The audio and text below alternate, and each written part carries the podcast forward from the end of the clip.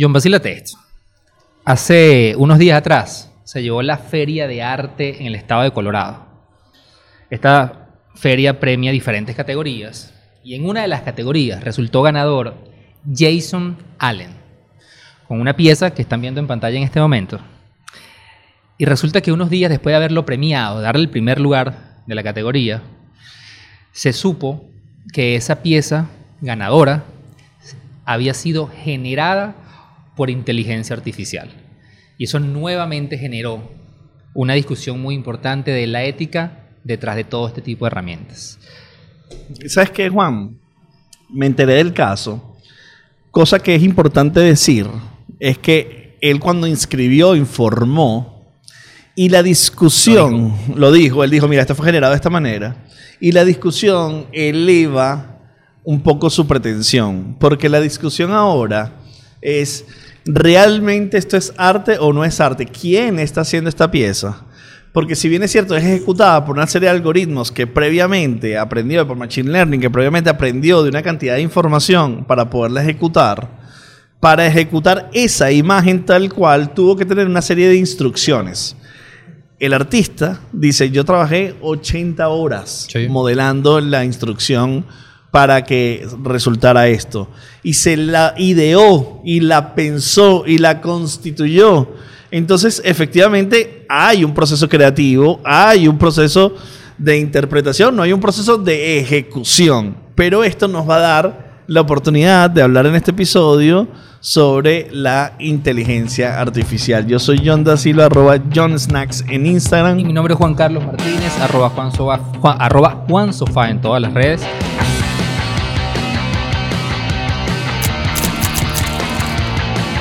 Creo que esta, discusión, a ver, puede dar para largo.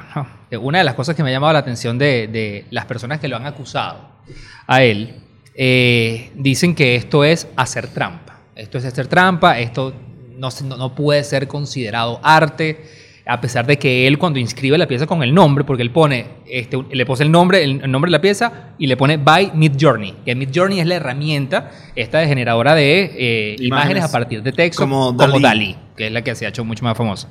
Pero una de, las, una, de las, una de las discusiones que más me ha llamado la atención tiene que ver con una persona que decía, ya va, ya va. O sea, antes de la discusión, recordemos que tenemos, tenemos como un antecedente de esto que sucedió hace 100 años, en el mundo del arte específicamente. Y, la, reflexión es interesante porque la persona decía, ustedes recuerdan que hace 100 años, cuando salió una tecnología llamada fotografía, tuvimos esta misma discusión. Mm. Donde en ese momento... se decía, Claro, en eso, pasa que en este momento es muy difícil como entender... Claro, fue un arte nuevo. Era un arte nuevo, pero tú decías, para que un artista tuviera la capacidad de captar un instante de la vida, necesitaba mucho proceso creativo, necesitaba moverse, necesitaba tener un modelo, necesitaba técnica, pero resulta que la fotografía disminuyó eso, ahora cualquier persona toma una foto, la pone ahí, empieza a verla y se criticó y se criticó y 100 años después de hecho, la fotografía no era considerada arte, era considerada una técnica. Eh, necesitaba una habilidad técnica para hacerlo. Y esa es la misma discusión que estamos teniendo 100 años después. Sí. Y yo creo que para... Eh, empezamos enfocándonos en el arte. Pero luego también sería interesante pensar, por ejemplo, cuando la inteligencia artificial entrega publicidad en, un ecosistema, usted está en Instagram navegando y le aparece una publicidad, eso también está mucho dirigido por inteligencia artificial. Claro. Entonces ahí también quién es el responsable. Claro. Y luego cuando usted está manejando un auto que está que, que tiene conducción existida, ¿quién está manejando? Entonces, o sea, ¿cómo se le otorga la responsabilidad? Este, ¿Al creador de los algoritmos o al creador de las plataformas o al creador de la instrucción? Es decir, porque yo, eh, Tesla creó el sistema de navegación con la inteligencia artificial, pero la instrucción de ir de Detroit a Southampton lo hizo eh, eh, el individuo. Entonces, lo que se encontró en el camino no puede ser responsabilidad del, del, del software. O sea, no me quiero complejizar ahí todavía, pero el tema de cómo queda la autoría es una complejidad, pero el punto es que estas imágenes ya están logrando, estos, estos sistemas ya están logrando interpretar cosas que efectivamente eran interpretadas por humanos. Sí, y yo creo que esa es la reflexión como que más importante de la cual podemos partir. O sea, tú dices, vamos a lo básico. O sea, realmente, ¿qué es inteligencia artificial? Y, aquí nos podemos poner muy densos, pero a mí, a mí, como que la línea que más me gusta es que al final la inteligencia artificial se trata de darle la instrucción a una computadora para que ella tome una decisión inteligente que generalmente necesitaba de la inteligencia humana. Ok, déjame corregirte algo ahí. Dale, dale, dale, dale. Porque darle la instrucción es una parte. Sí. Pero hay una parte que no necesita ni siquiera No, darle la responsabilidad. Ah, eso Tú sí, le otorgas exacto. la responsabilidad. Porque escuchándote hablar ahorita... Es tener tú- la capacidad de que las computadoras y los sistemas piensen y razonen y contemplen como seres humanos. Y que haga, exacto, basado en comportamientos que generalmente se le asociaban a que solamente lo puede hacer la inteligencia humana. Y cuando yo te escucho hablar y dices, ya va, sí, pero es que la inteligencia, la, in- la inteligencia artificial la tenemos usando hace muchísimos años y no nos hemos dado cuenta. O sea, el, el algoritmo que cura las películas que tú ves en Netflix, en Disney Plus, eso es inteligencia artificial. O sea, lo mencionas en publicidad, lo mencionas cuando tú En hablas con. Siri, lo mencionas. O sea, es decir, la inteligencia artificial ya tiene tiempo porque parte de su función es de alguna manera automatizar los procesos y darle más libertad al ser humano, como que descargarlo de, de acciones para que ellos puedan dedicarse a otras cosas que ya vamos a caer más adelante en esa discusión de si es ético o no, si amenaza a los seres humanos o no, si le va a quitar trabajo o no, este, que es parte de la discusión de esto. Pero al final yo creo que lo que está pasando es que ya la estamos viendo presentes en acciones que yo creo que la sociedad todavía no está lista para eso. Claro, porque las cosas que nosotros hemos visto en la aplicación de la inteligencia artificial complementan lo que ya conocíamos. O hacían un poco más eficiente lo que ya conocíamos. Pero ya empezamos a ver la acción de la, de la inteligencia artificial en cosas que son nuevas para nosotros, donde vemos muchas cosas. Vemos amenazas a la privacidad, amenazas a la seguridad, amenazas al trabajo, Claro. amenazas a las capacidades. El otro día hablando de esto con, con Manuel Silva, me hablaba del caso de- del ajedrez. Y esto es algo que quiero que conversemos. Hay dos tipos de inteligencias artificiales que trabajan con datos. Una tiene que ver con yo cómo hago un algoritmo o cómo hago que los sistemas, a partir de una data y análisis de data, tengan la capacidad de generar comportamientos. Y es decir, sobre los datos opina. Y eso generó, por ejemplo, Microsoft. Caso de Microsoft donde los datos tenían sesgos, sesgos raciales. Y los resultados del robot de inteligencia artificial tenían sesgos raciales. Porque venían de unos datos que tenían sesgos. Y hay un nuevo modelo de inteligencia artificial que no se le da datos al algoritmo, no se le da datos al, al sistema. Yo ni siquiera sé bien cómo llamar a esto si sistema, algoritmo. sino simplemente se deja que él aprenda como si fuera un niño, que tome sus propios aprendizajes y sus propias decisiones. Y este fue un caso que me contaba Manuel que se aplicó en el ajedrez. En el ajedrez las computadoras, los sistemas están influenciados con 150 millones de partidas de ajedrez que se han jugado y cuáles las decisiones es y la máquina aprende de eso. Pero y eso eso es data, dato. sí. Eso fue como se, todo el tiempo se, se utilizó, pero hicieron un, un- un- un ejercicio diferente que fue que empezaron a jugar, que, la- que la- que el robot empezara a jugar por sí solo aprendiendo como si fuera un niño. Se equivocaba, hacía jugadas incorrectas y jugó, jugó, jugó y él solo aprendió. Desde la experimentación. Desde la experimentación. Y este es el nuevo modelo, el, el nuevo auge de la inteligencia artificial para evitar los sesgos. Pero eso lo vamos a tener que ver, Juan, en la capacidad, por ejemplo, cómo haces, imagínate que tú pones a un modelo a aprenderse todas las leyes de un estado y que ese sea el juez de un estado, o que sea el alcalde de un estado, o que sea, porque ese sistema... Si no tiene ningún sesgo humano, va a poder interpretar mejor las leyes que los humanos hicieron. Claro. Entonces, e- e- esa ambición de la data aprendida con sesgo a la data no a, a trabajar sin data, sino a generar el propio conocimiento, es y empezamos a ver cómo empieza a impactar cosas que no pensábamos que iba a tener impacto tan rápido. Es que ahí, ahí esa reflexión es como, como profunda, porque yo pudiera decir que, por ejemplo, eso aplica igual en el tema de lo que se conoce como NLP, que NLP son los procesamientos de- de lenguaje natural.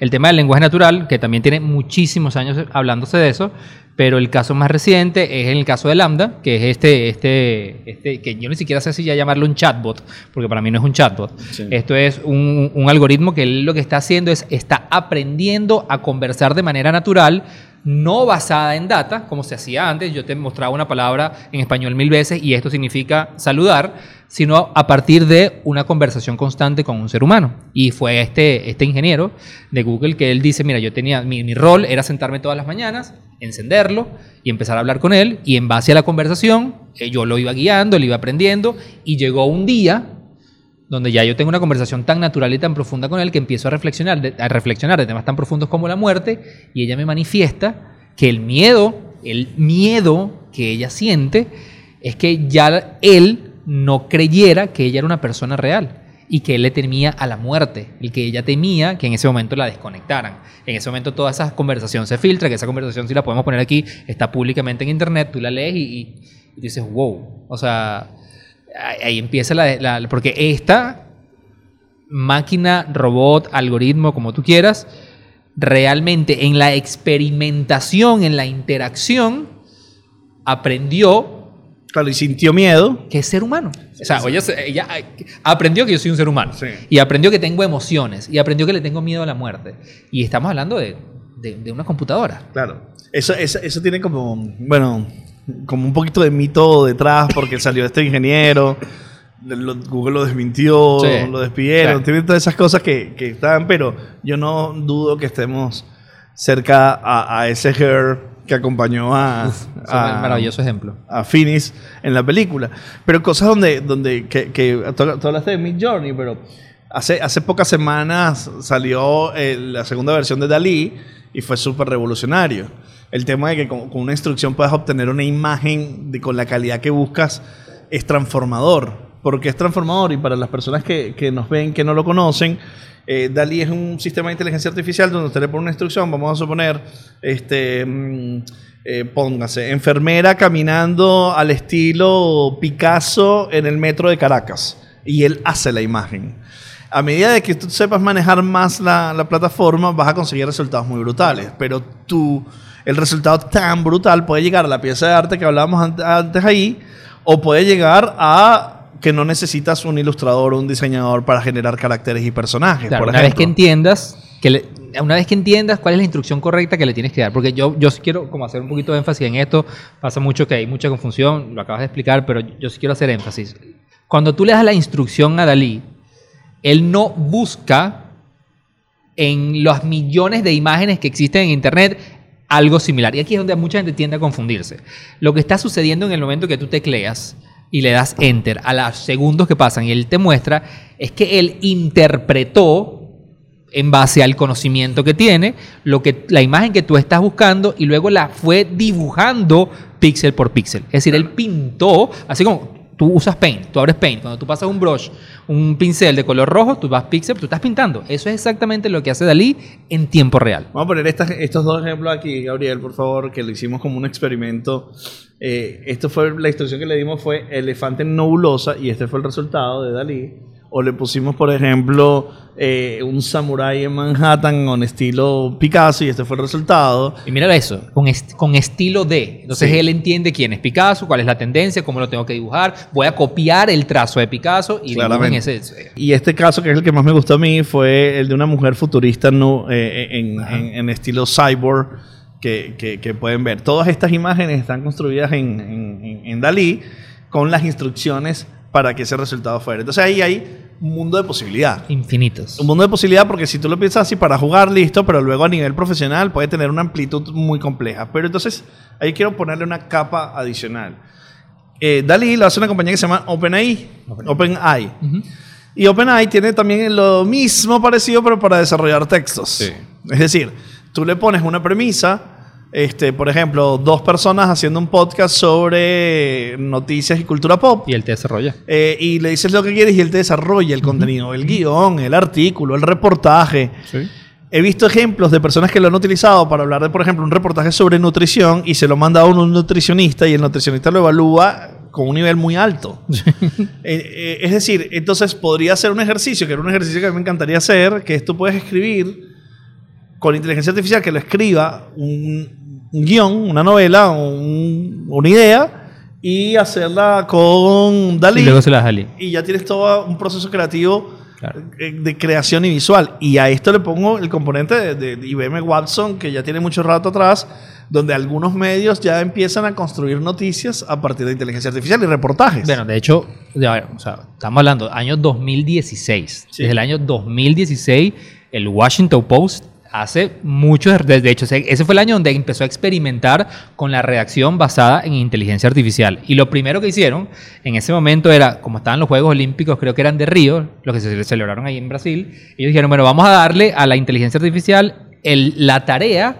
de redactar en Twitter los resultados que estaban sucediendo en las Olimpiadas. Pero se dieron cuenta que la manera en que lo redactaba era súper interesante y luego evolucionaron. Y dijeron, bueno, vamos a darle un poquito a que haga la cobertura del partido de ping-pong. Y ella redactaba, ellos corregían ciertas cositas. Un año después, es decir, ya para el 2017, el Washington Post tenía más de 850 artículos en su portal redactado por inteligencia artificial y nadie cuestionaba, nadie decía nada, nadie tenía ni idea. Estamos hablando hace cinco años atrás. O sea, imagínate dónde está eso en este momento. Y ahí, ahí empiezo a meterle caña al, concepto de, la inteligencia artificial.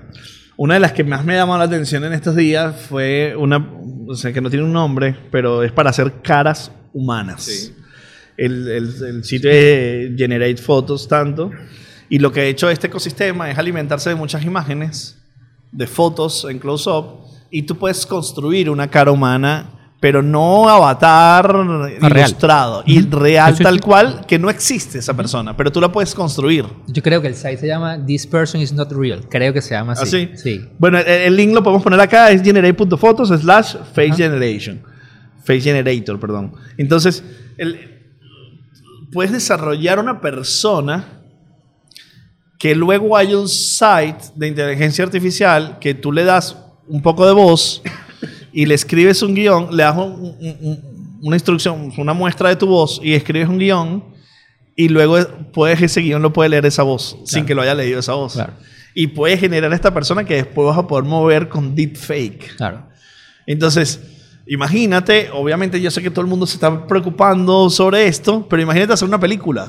Ahí lo que tú estás es combinando diferentes tipos de herramientas para generar un producto. Sí. Eso es lo que hace el proceso creativo. O sea, eso puede ser, como yo creo que históricamente, sí, yo voy a combinar la técnica del fuego, yo voy a combinar la técnica del vidrio, yo, yo, yo voy a, combinar diferentes técnicas que para lograr un resultado final. El resultado puede ser algo muy positivo como una película, como poesía, como un arte maravilloso, o el resultado puede ser algo peligroso. Pero yo creo que históricamente esto ha pasado con todo tipo de tecnología. Entonces yo lo que sí creo es que, como lo decía al principio, esa es mi reflexión personal, yo lo que creo es que lo que está sucediendo es que vemos que la inteligencia, primero que está avanzando tan rápido y ya está llegando en cosas que son muy cotidianas para nosotros. O sea, ¿cómo, cómo yo puedo confiar, porque ya esto es hoy, ya esto hoy es posible, de que yo estoy viendo en la cuenta de John Snacks un video y, resulta que no era él? Porque su rostro, porque su voz y porque el guion que él leyó todo fue generado por inteligencia artificial. Eso ya hoy es posible, no en que no, en cinco años, no, no.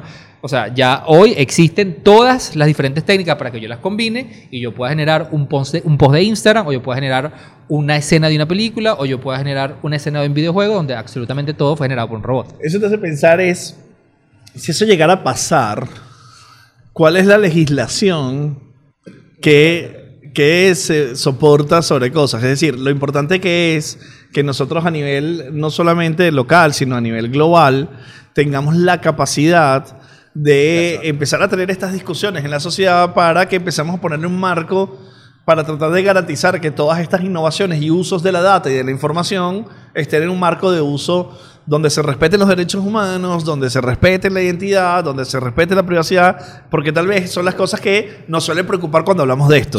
Nos preocupamos siempre por las noticias malas porque en el cine histórico se representó todo este tipo de cosas como cosas negativas. No, solamente eso, sino que sabemos que en, el mundo que vivimos hoy en día, las noticias malas suelen, que, suelen ser las que corren más rápido. Sin duda. Porque a mí, para, a mí también está la contraparte. O sea, yo recuerdo, hace años atrás, yo lo viví, tú lo viviste. Hace años atrás, cuando Photoshop salió y empezaron a salir los duros de Photoshop que tú decías, esta imagen, esta imagen fue hecha totalmente por una herramienta digital. O sea, ya va, era como yo en el futuro. Yo no me acuerdo de eso, Juan, muy bien. como yo voy a poder diferenciar en el futuro si una foto es real o no. Y luego, entonces, hoy en día, en ese momento habían preocupaciones de imagínate cómo yo puedo incriminar y crear una foto falsa de una persona. Entonces se generó la tecnología que hoy en día analiza cuando una foto es falsa o no es falsa. Es decir, ya hoy en día existen herramientas basadas en, inteligencia artificial que analizan un video de, de deepfake y te dice si es real o no es real. Y sabes que, Juan, o también le pongo un lado optimista a las cosas. eso nos abre a lo mejor otras categorías. Pero es que para mí, es, a eso yo lo que me refiero con esto. Es decir, yo creo que lo que hace esto es impulsar y retar el lado creativo. Hay, hay gente que filma, listo. Hay gente que hace fotos, listo. Y hay gente que hace inteligencia artificial. Entonces Sí. yo voy a participar en estos espacios Eso creativos abrir- de uso de la inteligencia artificial. Sin duda alguna. Eso va a abrir ciertas. Para mí va a abrir, va a abrir perdón, nuevos espacios creativos. Eso hace que el ser humano se salga de su zona de confort. Históricamente la tecnología ha hecho eso. Hace que el ser humano vea las posibilidades nuevas que existen ahora. Y siempre vamos a pasar por este periodo de adaptación, donde nos vamos a ver amenazados como sociedad. Sí, que esta representa, yo creo que esta va a ser una de las más disruptivas que va a existir. Yo sí creo. ¿Qué se nos viene? Se nos viene la fusión de la data, la fusión del aprendizaje con el hardware, Sí. con los equipos. Y quiero comentar sobre esta, una pequeña cámara que lanzó la gente de Insta, Insta360. Esto no es publicidad, esto simplemente porque nos sirve Usuario. para referenciar que el funcionamiento del software de la cámara es un webcam, tiene involucrado inteligencia artificial. ¿Y eso qué? ¿Por qué? Y dice, bueno, ¿qué tiene que ver con eso? Usted cuando tiene su webcam normal, usted pone su webcam y esa webcam tiene un solo plano. Claro. Y usted está haciendo su zoom ahí con su solo plano. Y probablemente en ese plano usted está dando, por ejemplo, si usted es profesor y está dando una clase y quiere señalar una cosita en específico, no puede, entonces tiene que agarrar su cámara y acercarla para que lo vea y se le cae y entonces hay un close-up, se pixela, todo, todo se vuelve caos. Entendiendo lo que pasó en el proceso pandémico, este, esta compañía dice, bueno, necesitamos desarrollar un producto que se adapte a las exigencias que tiene una llamada de Zoom, una clase o, posiblemente un streaming, por ejemplo. Y entonces generó una, una cámara que tiene inteligencia eh, artificial involucrada. ¿Para qué? Para que tú con pequeñas instrucciones físicas le digas a la cámara lo que quieres hacer. Entonces vamos a suponer que tú haces así y él te empieza a traquear. Entonces tú te empiezas a mover por la sala y la cámara automáticamente sola te empieza a buscar y se mueve contigo por toda la casa. O tú le haces otra instrucción y te hace un close-up y se va de nuevo. Con instrucciones físicas. Y luego también trae unas calcomanitas donde tú se lo pones al borde de una pared y eso Y sería tu pizarra. Entonces, Claro. si tú te vas a la pizarra y haces algo, un profesor que está dando una clase y hace algo, ¡pum! automáticamente la cámara va con inteligencia artificial a identificar ese movimiento para generar una mejor experiencia y una mejor vista. Es decir, el hardware va a incorporar en su software inteligencia artificial para facilitar lo que el humano necesita hacer. Claro, y ahí pudiera salir un camarógrafo de Hollywood de toda la vida y decir, bueno, ya va, pero entonces, entonces esta cámara está haciendo el trabajo que yo debería hacer. Porque esta cámara sabe a dónde enfocar, sabe cuándo hacer zoom, sabe cuándo cerrar el plano, sabe cuándo. Y realmente yo creo que no. Yo creo que luego entonces el camarógrafo, con el uso de esa, de, de esa tecnología, va a poder ser un mejor profesional. Ahora se va, se va a retar en nuevas áreas.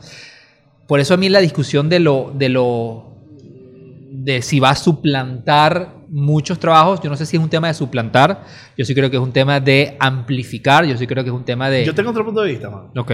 Yo creo que sí.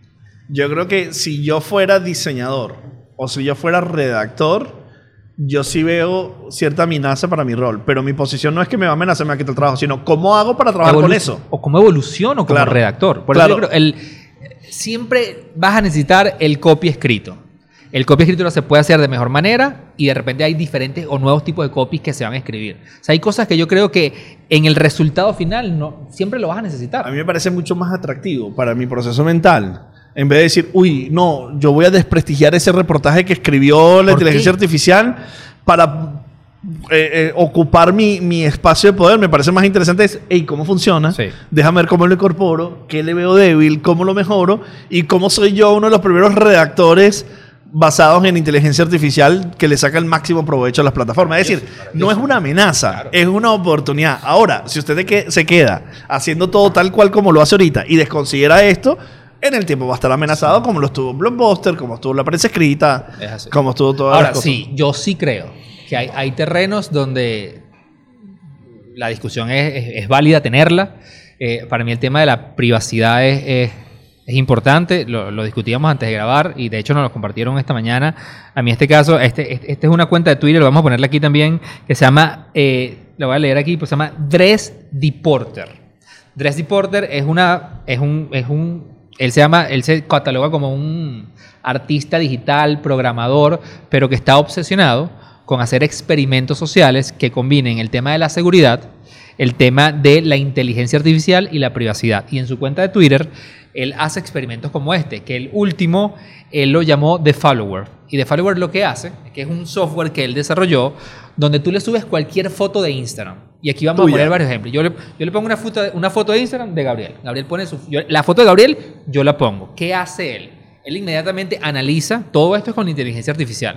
Él analiza la foto, detecta el rostro de Gabriel, su gesto, inmediatamente busca la foto, dónde fue tomada esta foto, esta foto busca la geolocalización, busca la data, e inmediatamente cuando localiza en queda, todo esto pasa en dos segundos. Donde localiza dónde fue tomada esa foto, se conecta a las bases de datos de cámaras de todo el mundo y analiza si en el momento que fuese tomada esa foto, él, alguna cámara de la calle estaba tomando y te responde con un clip de video del momento en que tú tomaste la Qué foto. Qué locura es una demencia cuando tú lo analizas y aquí vamos a poner varios ejemplos. Cuando tú ves mira cómo fue tomada qué esa vulnerable foto. Me y la siento. persona que se la tomó dice ya va espérate un momento ¿por qué, esa, ¿por qué me estaban tomando video? la realidad es que te están tomando video en todas partes del mundo pero tú no esperas que te lo muestren así en la cara. Entonces tú puedes decir esto es totalmente antiético y eso es lo bonito de este tipo de experimentos él lo pone en el público y la gente discute. Y entonces cuando tú lees la discusión tú dices ya esto es anti todo, antiético, esto rompe todos los principios de seguridad, leyes, leyes, leyes, leyes, y él dice, válido.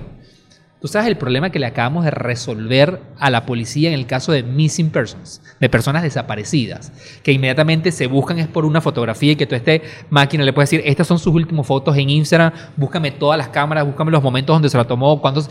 Tú sabes el problema que resuelve a nivel de seguridad. Entonces tú dices, ¿la uso? Claro, abre, abre una cantidad de nuevos problemas. Abre una infinidad de nuevos problemas que se resuelven desde la legislación, desde la parte social, desde, la, práctica. parte individual. O sea, ahí sí donde yo creo que hay discusiones que son que creo que no tienen una respuesta en este Pero momento. Yo creo, que, yo creo que va a ser muy importante las buenas prácticas. Es decir, esto es una buena práctica y esto no. Porque, por ejemplo, sabemos que Amazon es un proveedor de la policía de muchos estados en Estados. Unidos de face recognition. Sí. recognition. Sí, sí, sí. De, el mismo de Apple. reconocimiento facial. El mismo para no Apple, complicarme, Exacto.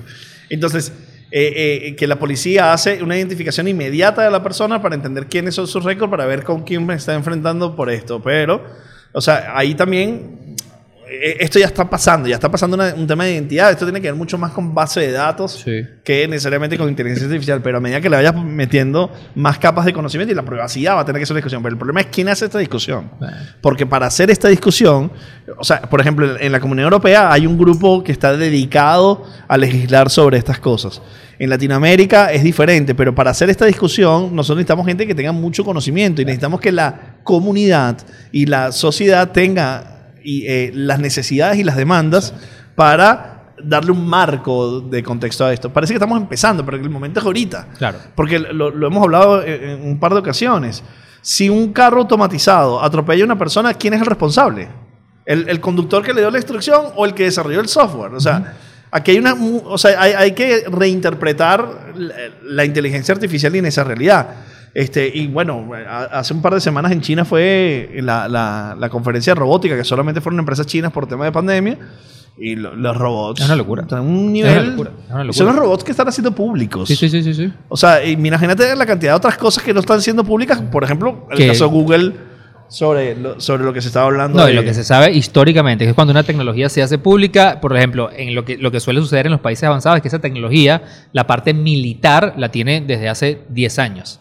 Entonces, yo creo que si nosotros vemos lo que está sucediendo en el mundo ahorita, con el tema que nos agarró a todos desprevenidos, con el, de- el tema de la privacidad y de la data, y que aún en un 2022 no existen las leyes correctas para legislar, para prohibir el monopolio o la comercialización de la data, imagínate eh, con el tema de inteligencia artificial. O sea, estamos, estamos a años luz. Esa discusión, Juan, cuando, cuando Mark Zuckerberg fue al Congreso, O sea, las preguntas de los diputados no fueron idea. muy complejas. Entonces, imagínate en temas Cuando como digo muy estos. complejas, que es que no tenían conocimiento No. adecuado para hacer las en preguntas. lo absoluto. Entonces, imagínate en estos temas.